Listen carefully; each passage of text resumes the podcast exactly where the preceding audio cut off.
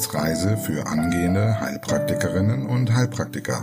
Der Lernpodcast von und mit Tanja Leubel.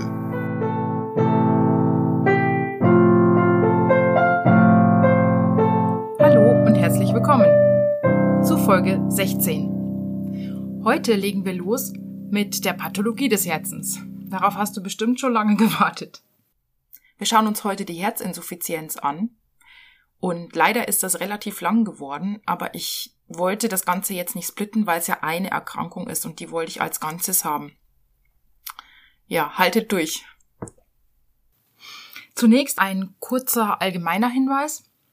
Denn in der mündlichen Prüfung ist es von Vorteil, wenn man zwei Dinge zeigt, äh, beziehungsweise drei. Grundsätzlich, also das Erste, was wirklich wichtig ist, ist natürlich zu beweisen, dass wir Notfälle sicher erkennen und keine Gefahr für die Volksgesundheit darstellen. Dann sollten wir natürlich zeigen, dass wir das medizinische Basiswissen beherrschen. Schwieriges Wort, ich habe es jetzt dreimal versucht. Versuch's auch mal. Und dass wir das dann auch möglichst nicht in einem chaotischen Wirrwarr, sondern mit Struktur vorbringen.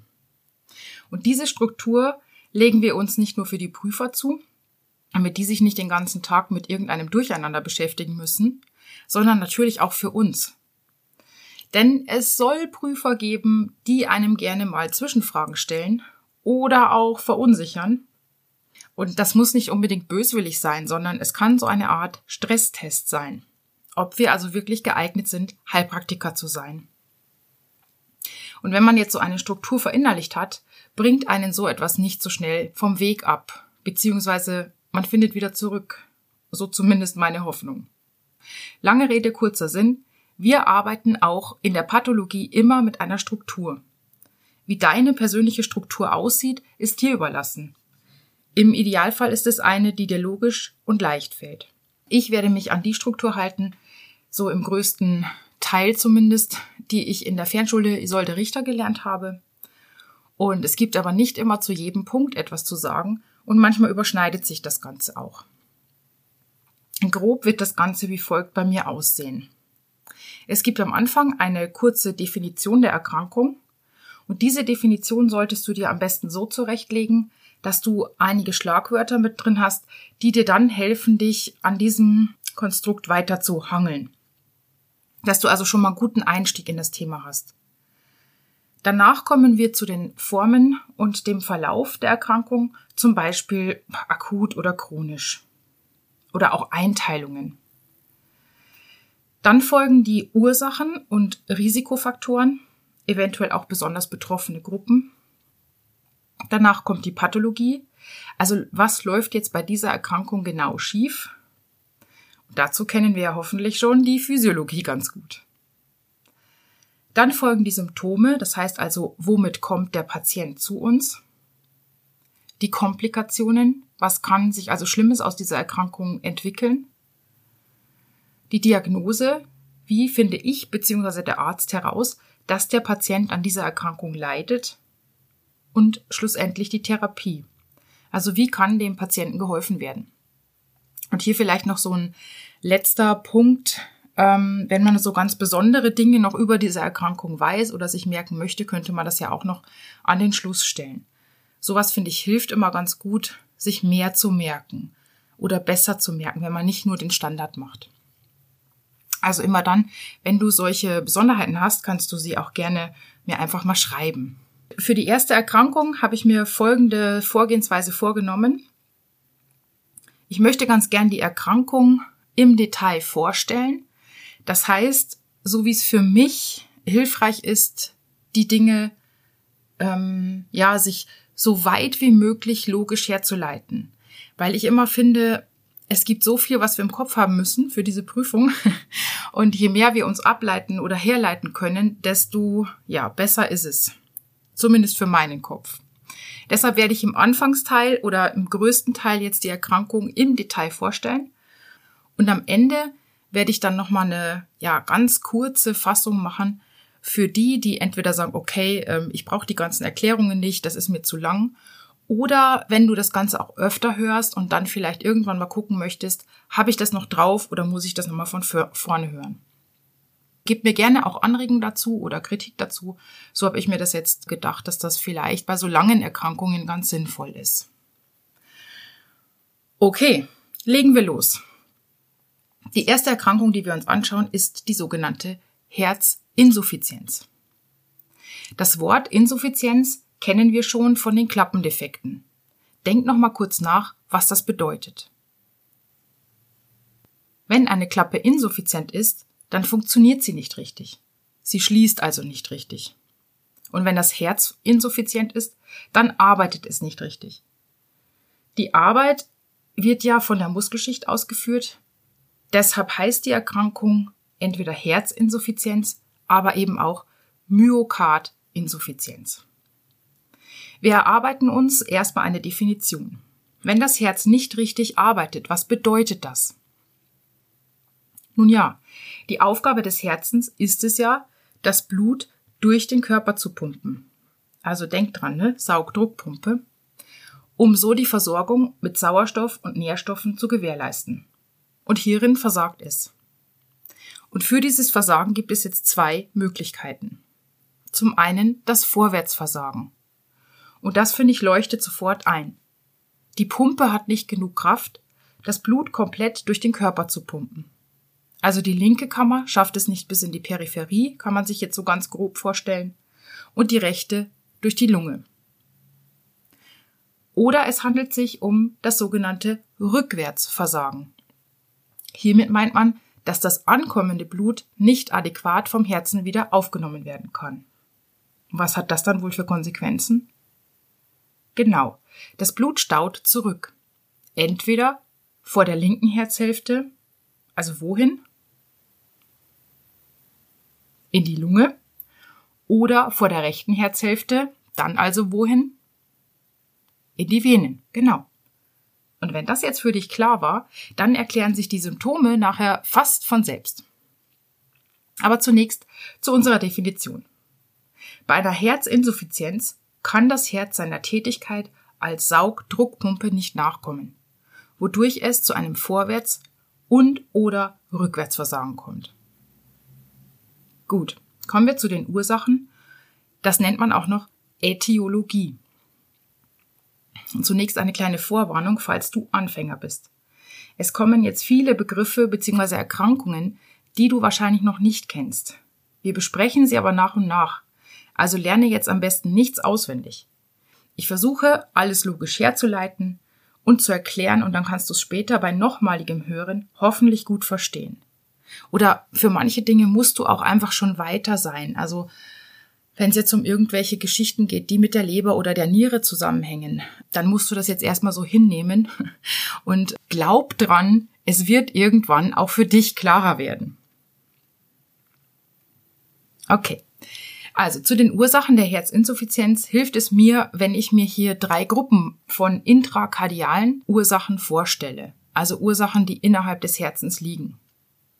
Denn das Problem kann jetzt entweder in der Systole liegen oder in der Diastole oder in Herzrhythmusstörungen. Jetzt überlegen wir mal systolische Störungen. Was bedeutet das? Naja, Systole heißt ja, der Herzmuskel zieht sich zusammen und wirft das Blut aus. Das heißt, die Kontraktionsfähigkeit und das Schlagvolumen sind vermindert. Und hierzu zählen dann als Ursachen koronare Herzkrankheit, das wäre chronisch, Herzinfarkt, das wäre akut und Myokarditis. Klar, weil wenn der Herzmuskel entzündet ist, dann hat er eben auch nicht die Kraft, die er haben sollte. Dann könnte eine systolische Störung darin bestehen, dass einfach der Pumpwiderstand erhöht ist. Hierzu zählen die arterielle Hypertonie, also der Bluthochdruck, und Klappenfehler zum Beispiel die Aortenklappenstenose. Und als drittes könnte als systolische Störung noch vorliegen, dass die Auswurfleistung der Kammer einfach generell zu hoch ist. Das ist zum Beispiel so, wenn wir ein erhöhtes Volumen haben, also ein Pendelvolumen bei Aortenklappeninsuffizienz, weil das Blut dann ja immer hin und her pendelt. Gut, die diastolische Störung. Hier geht es um die verringerte Dehnbarkeit des Herzens das heißt, wenn es sich nicht mehr so gut dehnen kann, kann es sich auch nicht so gut füllen. Das wiederum ist der Fall bei einer Hypertrophie des linken Ventrikels, bei einer Herzbeutelentzündung, die sogenannte Perikarditis, bei einer Kardiomyopathie, also Herzmuskelerkrankung ist die Übersetzung, auch wieder bei Bluthochdruck, weil dann ja auch alles starrer wird, und bei einer Herzbeuteltamponade. Die dritte Ursachengruppe innerhalb des Herzens waren ja die Herzrhythmusstörungen. Und denk mal nach, wieso führen denn Herzrhythmusstörungen zu einer Herzinsuffizienz?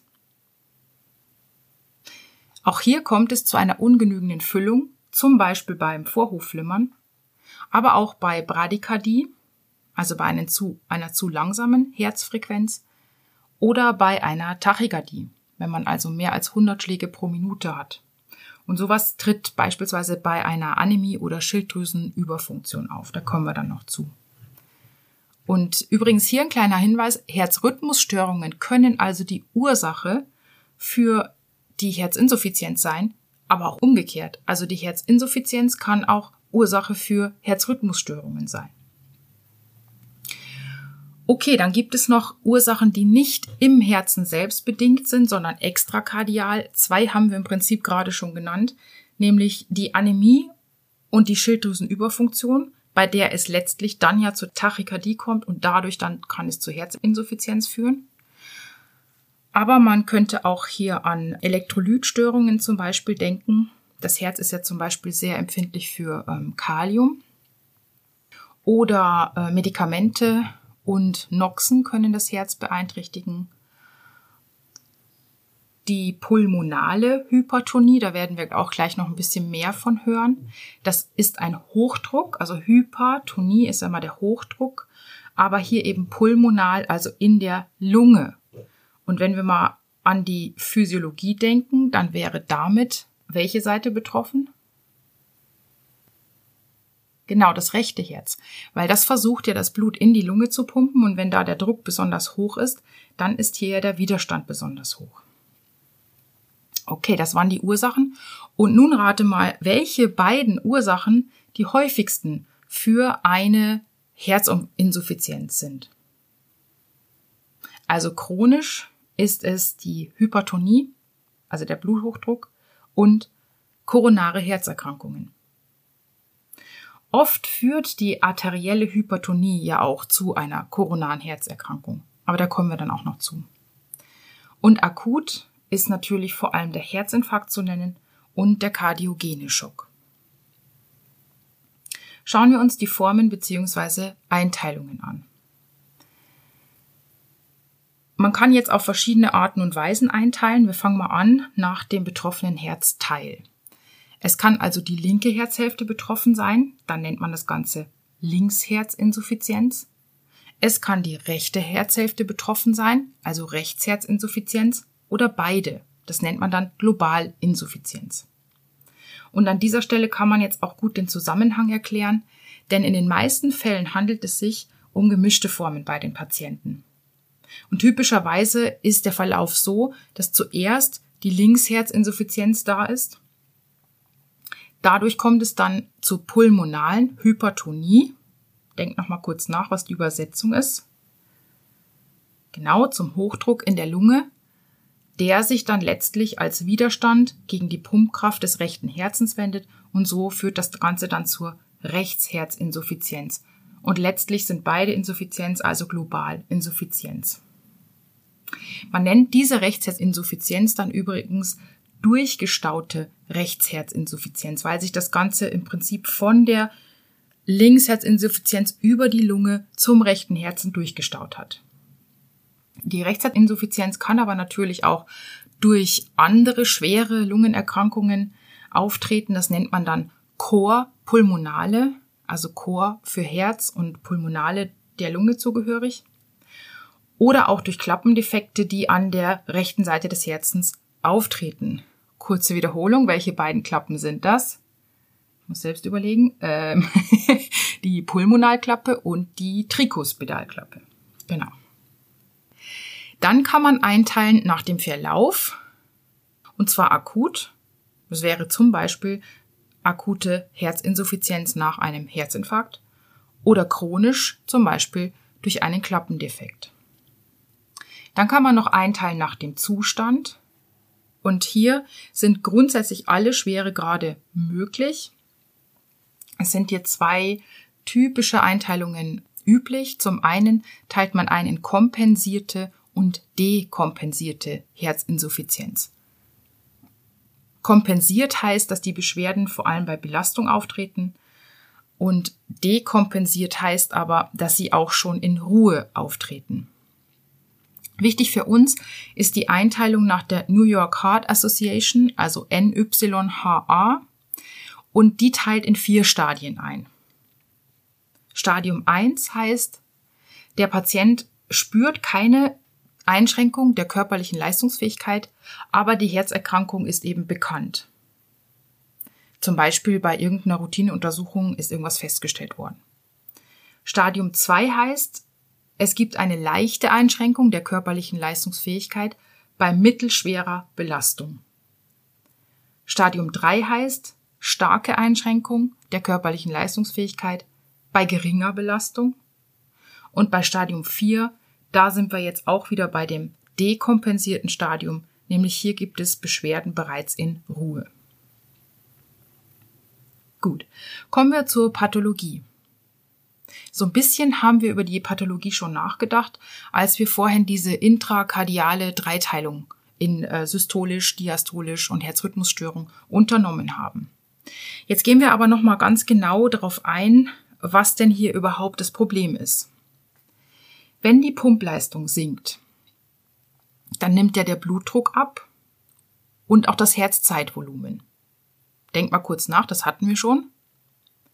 Genau, das ist die Menge an Blut, die innerhalb einer bestimmten Zeit, meist als Herzminutenvolumen, ausgeworfen wird. Wenn jetzt diese Menge sinkt und wenn die Barorezeptoren den gesunkenen Blutdruck ans System melden, wird mit Hilfe des Sympathikus gegenreguliert. Das heißt, der Blutdruck und die Frequenz werden erhöht, damit das Ganze ausgeglichen wird. Und kurzfristig ist das auch eine gute Lösung, Langfristig wird aber dadurch ja die Diastole verkürzt. Und diese verkürzte Diastole ist aus einem bestimmten Grund überhaupt nicht gut. Denn was passiert denn in der Diastole? Genau, zum einen entspannt der Herzmuskel, das heißt, er füllt sich. Aber was ganz wichtig ist, in der Diastole werden die Herzkranzgefäße durchblutet. Ja, genau, du hast richtig gehört. Und du hast auch nichts verwechselt. In der Systole wird im Prinzip das Blut durch die Aorta und in den gesamten Körperkreislauf gepumpt und die Koronarien gehen von der Aorta ab.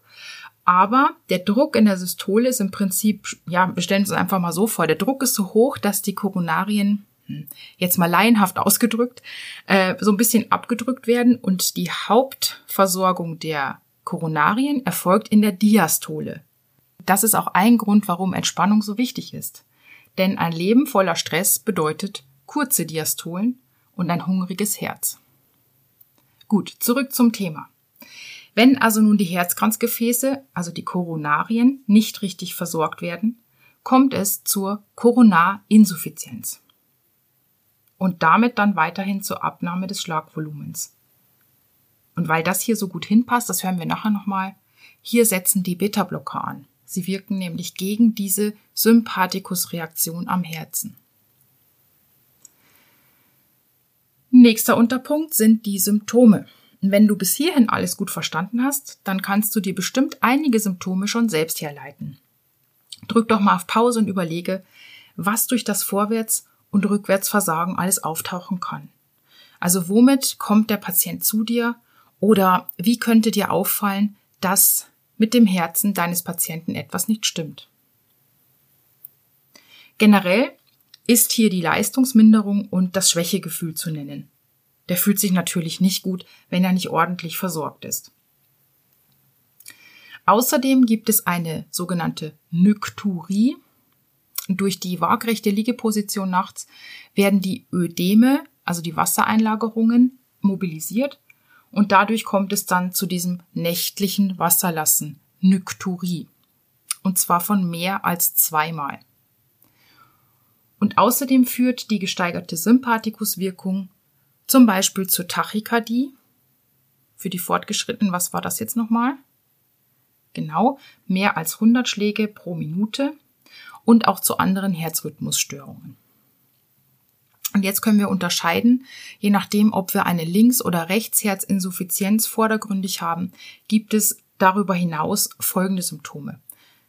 Da wir aber ja vorhin schon gesagt haben, dass das sehr häufig gemeinsam vorliegt. Das ist auch bei der Nykturie so ein bisschen, dass man überlegt, hm, warum habe ich das denn jetzt als generelles Zeichen angegeben? Das wird bei beiden genannt und ich vermute deshalb, weil man immer davon ausgeht, wenn man eine Rechtsherzinsuffizienz hat, dass das eben sehr oft mit der Linksherzinsuffizienz einhergeht. Wenn man jetzt die beiden einzeln betrachtet, würde man bei der Linksherzinsuffizienz Folgendes beobachten, nämlich beim Rückwärtsversagen kommt es ja zum Stau und zwar zur pulmonalen Hypertonie. Das heißt eine Drucksteigerung im Lungenkreislauf. Und das macht sich natürlich dann in Atembeschwerden, wie Belastungsdyspnoe, also erstmal nur Atembeschwerden bei Belastung, bis hin zur Orthopnoe bemerkbar. Orthopnoe heißt, bei aufrechtem Oberkörper verbessern sich die Beschwerden. Es kann zu Tachypnoe kommen, also zu schnellem Atmen. Und auch zu Asthma cardiale. Das sind nächtliche Hustenanfälle, die sich dann beim Aufstehen bessern. Stauungsbronchitis, weil eben die Lunge so flüssigkeitsüberfüllt ist oder blutüberfüllt. Und wenn das noch schlimmer ist, dann kann es auch zum Lungenödem führen. Dadurch, dass die Lunge so betroffen ist und der Gasaustausch dann nicht mehr richtig stattfinden kann, kommt es auch zu einer sogenannten zentralen Zyanose. Das heißt, das Blut ist insgesamt weniger mit Sauerstoff angereichert und nicht nur die Peripherie, ist von diesem Sauerstoffdefizit betroffen, sondern eben auch die zentralen Organe. Durch das Vorwärtsversagen des linken Herzens wird die Sauerstoffversorgung gemindert und das kann dann zu einer peripheren Zyanose führen. Denn durch die verlangsamte Blutzirkulation wird dem Blut vermehrt Sauerstoff entzogen und das führt dann letztlich zu einer bläulichen oder eben lilanen Verfärbung. Das kann sich aber auch im Gehirn bemerkbar machen, zum Beispiel durch Verwirrtheit oder auch in der Niere. Bei der Rechtsherzinsuffizienz macht sich vor allem das Rückwärtsversagen bemerkbar. Und wohin staut es jetzt?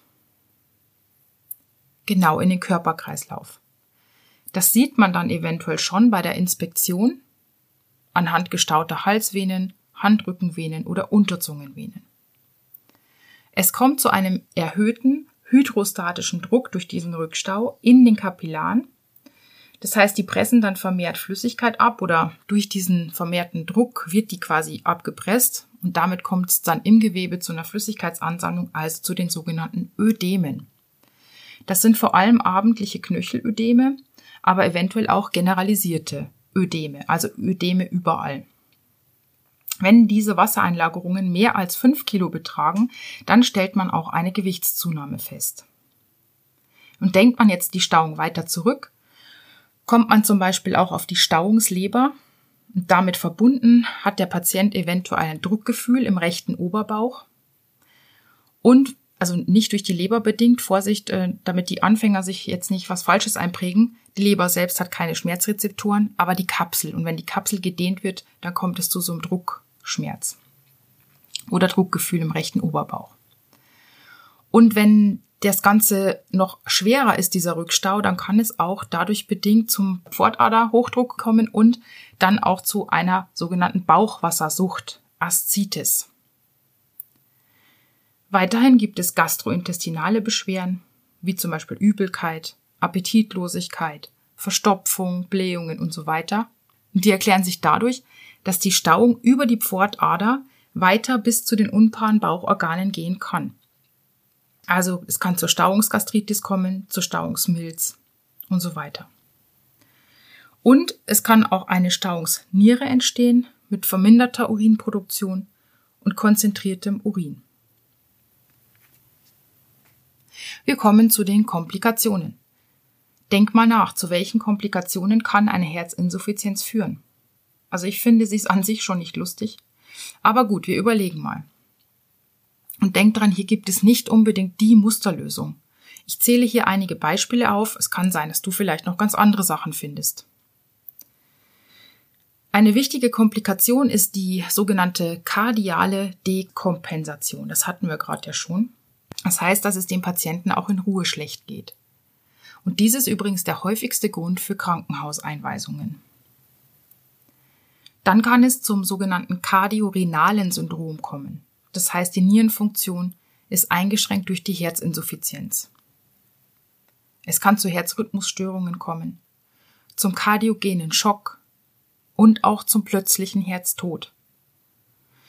Es können sich Trompen bilden und daraus kann dann wieder die Gefahr eines ischämischen Schlaganfalls ähm, resultieren oder auch einer Phlebothrombose, also einer tiefen Beinvenenthrombose oder einer Lungenembolie und eben das Lungenödem. Diagnose. Hier gehen wir nach dem IPAF-Schema vor. Bei der Inspektion, was könnte man sehen? eventuell die Zyanose, Atembeschwerden, gestaute Venen und Knöchelödeme. Was könnte man palpieren?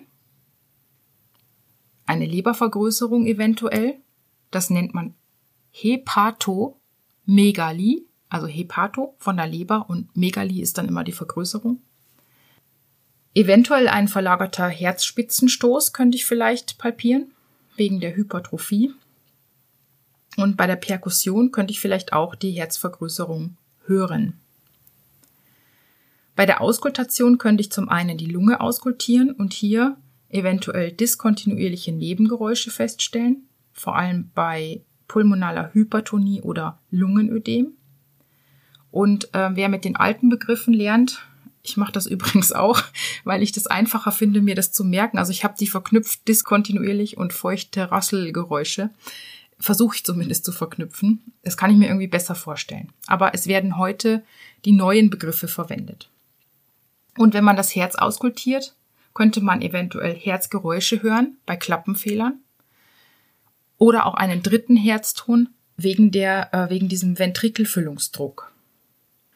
Kommen wir zum F im IPAF-Schema Funktionsprüfung.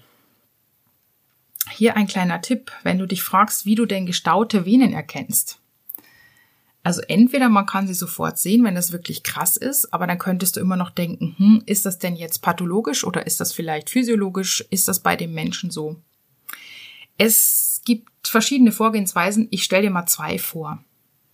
Lass deinem Patienten zum Beispiel die Hände kurz nach unten hängen und schütteln. Und dann müsstest du sehen, dass die Handrückenvenen sich füllen. Dann sollte er die Hände nach oben strecken also eigentlich muss das, ich glaube, so fünf Grad überm Herzen liegen, aber lass sie nach oben strecken, dann bist du sicher. Und falls alles in Ordnung ist, müssten die Venen sich schnell wieder leeren. Oder du schaust, was passiert, wenn dein Patient sich aus dem Liegen heraus in 45 Grad Schräglage begibt. Denn im Liegen sind physiologisch die Halsvenen gefüllt, in 45 Grad müssten sie sich leeren. Der Arzt bzw. die Klinik würden eventuell noch folgende Untersuchungen durchführen. Ein EKG, auch eine Echokardiographie, ein Röntgenthorax, eine Sonographie und so weiter. Ein wichtiger Marker in der Labordiagnostik, äh, den will ich hier noch nennen. Also man kann natürlich jetzt je nachdem, was man hier finden will, man könnte auch die Leberparameter untersuchen, man könnte die Nierenparameter untersuchen, je nachdem, wonach man hier schaut, oder auch die Elektrolyte. Aber ich glaube, dass ein wichtiger Marker, den man vielleicht so ein bisschen im Hinterkopf haben sollte, der sogenannte BNP bzw. NT-Pro-BNP ist. BNP ist die Abkürzung für Brain Natriuretic Peptid. Keine Ahnung, wie man es ausspricht. Das erinnert mich so ein bisschen an das ANP. Äh, den Zusammenhang muss ich aber noch recherchieren, das habe ich noch nicht gefunden. Das ANP war ja bei unseren Herzohren, falls ihr euch erinnert. Und das misst ja auch die Spannung der Vorhöfe oder der Kammern. Und das BNP, das wird ausgeschüttet bei einer Überlastung der Kammern, also wenn die überfüllt sind. Und dadurch, wenn man den jetzt im Labor überprüft, dann kann man eben so einen Verdacht auf eine Herzinsuffizienz ähm, erhärten. Und das NT-Pro-BNP, das ist einfach eine stabilere Form fürs Labor. Genau, das ähm, heißt ausgesprochen N-Terminalis pro BNP. Ja, die Therapie, wie immer ganz wichtig natürlich, je nach Ursache und Schwere der Erkrankung. Schauen wir uns erstmal die naturheilkundlichen Dinge an, die wir machen können. Hier solltest du immer nur das machen und sagen, wo du auch wirklich Ahnung von hast. Also ich nenne jetzt trotzdem mal so ein paar, zum Beispiel aus der Phytotherapie, falls die mal in der schriftlichen Prüfung gefragt werden würden, damit wir die schon mal gehört haben. Also was man auf jeden Fall natürlich dem Patienten mitgeben kann oder wo man ihn unterstützen kann bei der Minimierung der Risikofaktoren. Also zum Beispiel Nikotinverzicht. Hier fällt mir dann auch Ohrakupunktur ein, für die dies können. Ähm, Gewichtsreduktion bei Adipositas, um das System zu entlasten. Dann könnte man natürlich eine Ernährungsberatung machen. Das heißt, den Salzkonsum einschränken bei Bluthochdruck. Auch wenn das nicht bei allen Patienten anschlägt. Also das schlägt ungefähr bei ein Drittel der Patienten an. Äh, man kann kleine, fettarme Mahlzeiten empfehlen und eine reduzierte Trinkmenge. Auch hier wieder, um eben den Organismus zu schonen. Wichtig ist auch eine kaliumreiche Ernährung. Dazu vielleicht so ein paar Lebensmittel, die man im Kopf haben könnte zum Beispiel Obst, also Bananen und Himbeeren und auch Trockenobst, je nachdem, wenn jetzt keine Adipositas vorliegt. Das wäre dann wieder kontra. Ähm, Gemüse wie Kohl, Hülsenfrüchte, Tomaten, Kartoffeln, Nüsse wie Cashewkerne und Mandeln und Getreide. Hier ist zum Beispiel Dinkel und Roggen kaliumreich. Dann äh, könnte man den Patienten zu Bewegung animieren, aber Vorsicht, hier kommt es jetzt darauf an, wie weit fortgeschritten diese Herzinsuffizienz ist. Also es gibt ähm, Herzsportgruppen, die darf man bei Stadium 1 und 2 noch ähm, empfehlen. Bei Stadium 3 und 4 allerdings ist natürlich keine Bewegung mehr angesagt, sondern eher Ruhe. Ähm, man könnte auch noch eine Thromboseprophylaxe natürlich empfehlen.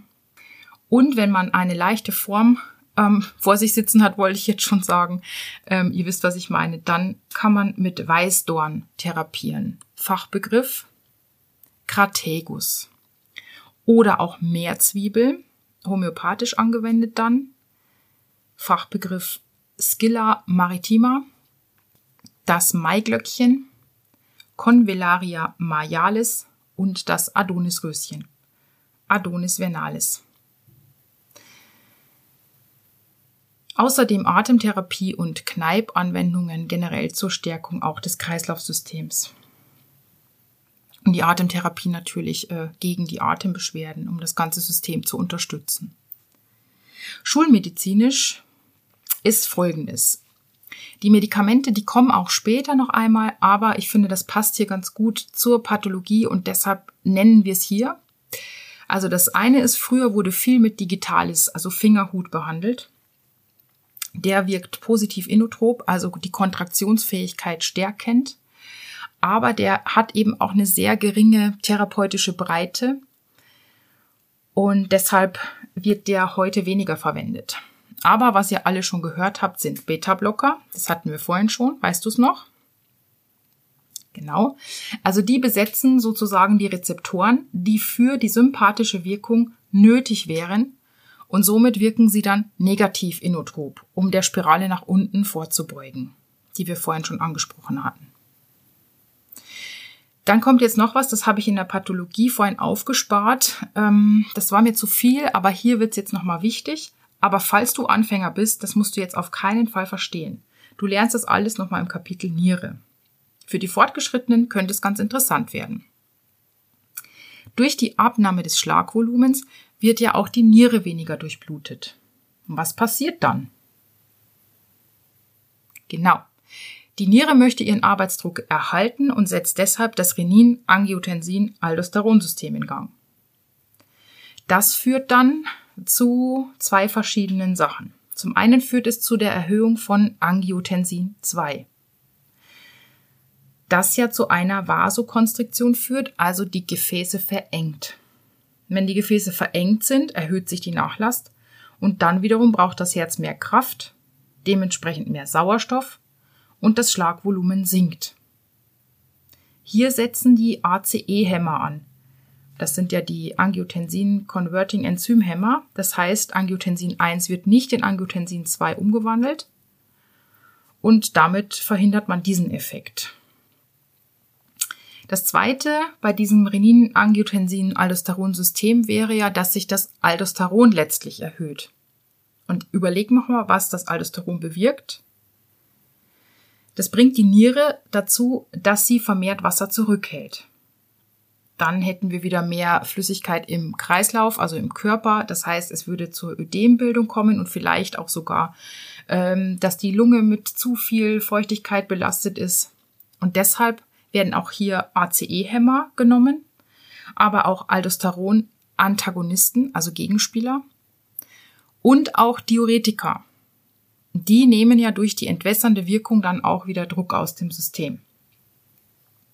Nun hast du hoffentlich den Durchblick, weshalb bei Herzpatienten oft eine Litanei von Medikamenten im Spiel ist. Wir sind durch mit der Herzinsuffizienz. Und für alle, die jetzt noch nicht aufgelegt haben, wollte ich schon sagen, die noch nicht auf Stopp gedrückt haben, hier nochmal die kurze Fassung zum Wiederholen. Vielleicht drückst du auf Pause, sagst alles mal vor und guckst dann, was du schon alles weißt. Definition. Vorwärts und oder Rückwärtsversagen der linken, rechten oder beider Herzhälften.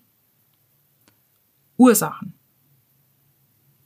Akut, kardiogener Schock, Herzinfarkt, Lungenembolie, Myokarditis, starke Herzrhythmusstörungen, Herzbeuteltamponade. Chronisch, Hypertonie, koronare Herzerkrankungen, Klappendefekte, Septumdefekte, Perikarditis, Herzrhythmusstörungen. Extrakardial, Anämie, Hyperthyreose, Elektrolytstörungen, Noxen. Einteilung New York Heart Association Stadien 1 bis 4 von. Ohne Beschwerden. Über. Leichte Beschwerden bei mittelmäßiger Anstrengung. Über. Schwere Beschwerden bei leichter Anstrengung. Bis zu in Ruhe. Symptome. Allgemein Leistungsmangel, Schwächegefühl, Nykturie, Tachykardie. Linksherzinsuffizienz, Dyspnoe, Orthopnoe, Tachypnoe, Stauungsbronchitis, Asthma kardiale, Lungenödem, Zyanose. Rechtsherzinsuffizienz, gestaute Venen, eindrückbare Ödeme, Leber und Milz gestaut, gastrointestinale Beschwerden, Stauungsniere. Komplikationen. Dekompensierte Herzinsuffizienz, kardiorenales Syndrom, Herzrhythmusstörungen, Thromben, Schlaganfall, Phlebothrombose, Lungenembolie, plötzlicher Herztod. Diagnose nach dem IPAF-Schema, die nenne ich jetzt nicht nochmal alle, die kannst du sonst nochmal nachhören, wenn dir nicht viel eingefallen ist. Und wichtig Labor BNP. Therapie je nach Ursache. Beseitigung der Ursache, Risikofaktoren minimieren, Ernährung, Bewegung, Medikamente Beta-Blocker, ACE-Hämmer, Diuretika, Digitalis, Aldosteron-Antagonisten. Beispiele aus der Phytotherapie, Weißdorn und aus der Homöopathie Mehrzwiebel, Maiglöckchen und Adonisröschen. Gut, das war's für heute. Eine Erkrankung und so viel Stoff. Ich würde mich freuen, wenn ich ein Feedback von euch bekomme. Vielleicht sagt ihr mir auch mal, was euch beim Lernen hilft, ob euch das hilft, wenn es wirklich so lang ist, dass alles gut erklärt wird, oder ob ihr sagt, nee, ich brauche es eher kurz und knackig, oder ob ihr sagt, die Kombi gefällt euch ganz gut, ähm, so dass ihr dann vorspulen könnt auf die Kurzversion, wenn ihr soweit seid. Ja, also ich bin wie immer angewiesen auf euer Feedback. Ich freue mich über euer Feedback. Ich freue mich auch über weitere Abonnenten, wenn ihr also den Podcast weiterempfehlt und natürlich wie immer freue ich mich über einen Kaffee. Dann bleibt mir nichts mehr zu sagen, außer viel Spaß beim Lernen und bis zum nächsten Mal.